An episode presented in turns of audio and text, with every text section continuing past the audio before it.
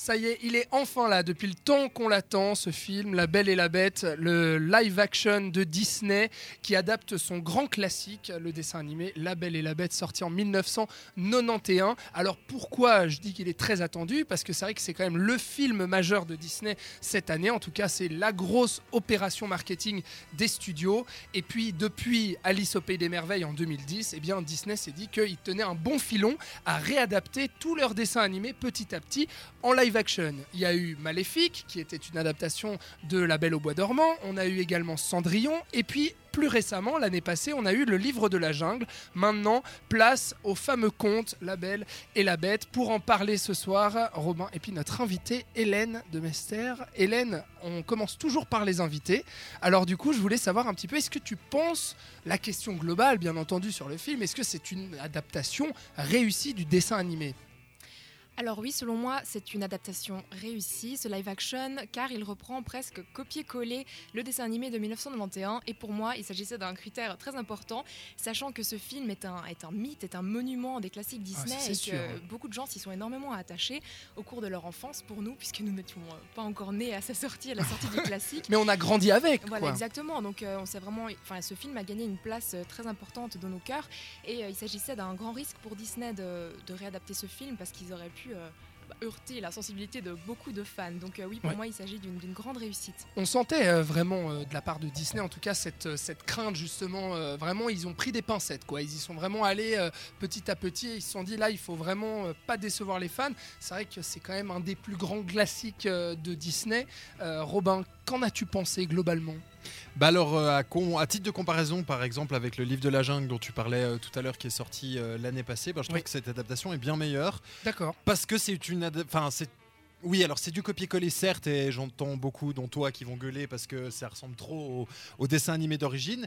Mais en même temps, bah, ça se prend pas des libertés un peu euh, folles dingues comme le livre de la jungle où tu te retrouves avec des trucs complètement aberrants, genre la scène du roi des singes où tu dis mais mais, mais, c'était pas ça dans mon enfance, euh, stop. Ah ouais ouais. Voilà. Donc euh, là au moins on, sait ce qu'on va voir, on sait que si on a aimé l'original on va pas être déçu et je pense que c'est ce qu'il fallait pour euh, ce live action.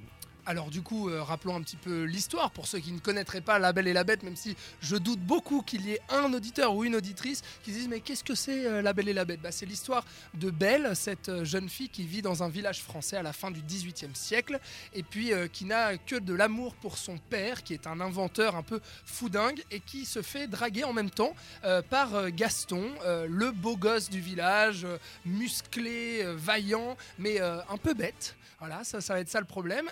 Euh, le jour où son père euh, va partir euh, au marché dans une autre ville et va se retrouver pris dans le froid de l'hiver et va demander dans un château, pardon, de se faire héberger, il va tomber nez à nez avec une bête.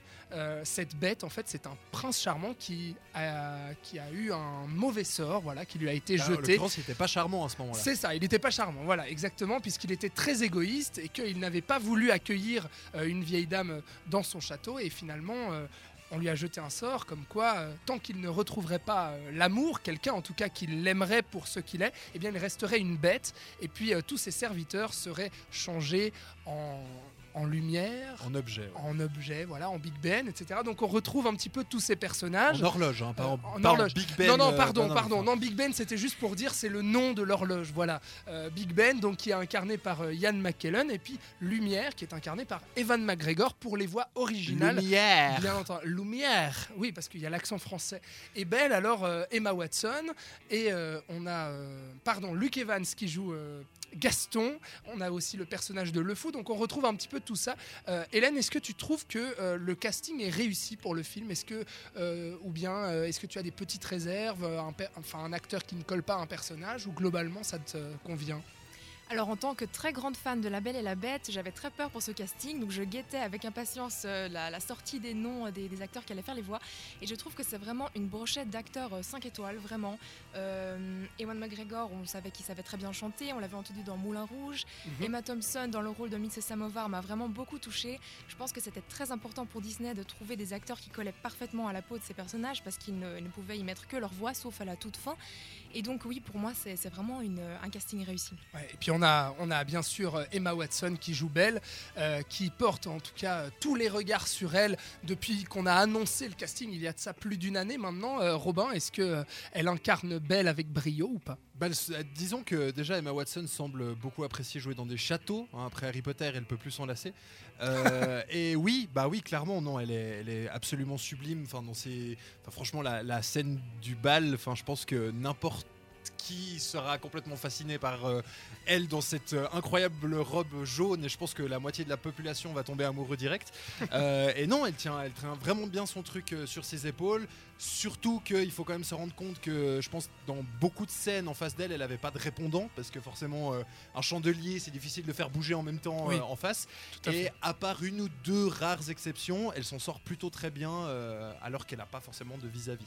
Et Luke Evans, qui est pour moi en tout cas la grosse réussite du film, qui joue Gaston euh, avec une autodérision euh, qui est quand même assez énorme parce que lui qui a aussi l'habitude de jouer justement les héros vaillants, les chevaliers, les hommes forts, euh, et là de jouer ce rôle-là de Gaston, en tout cas moi j'ai beaucoup beaucoup apprécié. C'est vrai qu'il y a un bon casting. On parle pas, non, on n'a pas parlé de la Bête qui est jouée par Dane Stevens, c'est ça? Dame Stevens. Alors moi je le connaissais pas du tout. Hélène, toi tu le connaissais? Alors oui, moi j'étais tombée sous son, ch- sous son charme en regardant Downton Abbey où il joue Matthew Crowley. D'accord. Voilà.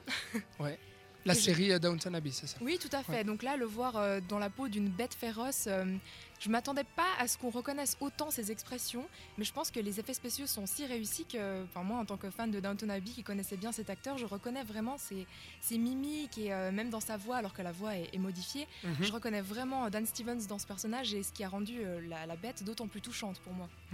Et c'est vrai que le, le film brode un petit peu, euh, ne s'écarte pas du dessin animé, mais propose euh, quelque chose de plus parce que le dessin animé, on le rappelle, dure 1h20.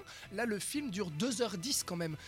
Donc, euh, il y a quand même 50 minutes en plus qui ont été rajoutées. Euh, Il y a des chansons qui ont été rajoutées.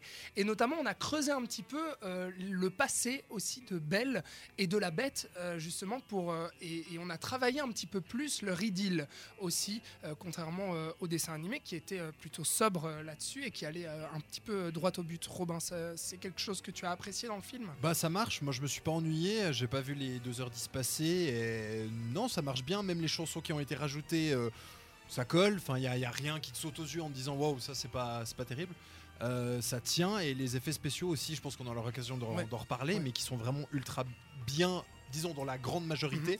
Euh, et la bête aussi, qui est vraiment cool, euh, un, mix vraiment dessin animé et un truc un peu plus réaliste. Et je trouve que le mélange passe super bien. Eh ben, pour l'instant, euh, on a l'air plutôt conquis autour de la table. On va voir si ce film a aussi des problèmes. La Belle et la Bête, le live action de Disney, qui est depuis hier dans les salles romandes. Restez avec nous, on en parle dans un instant.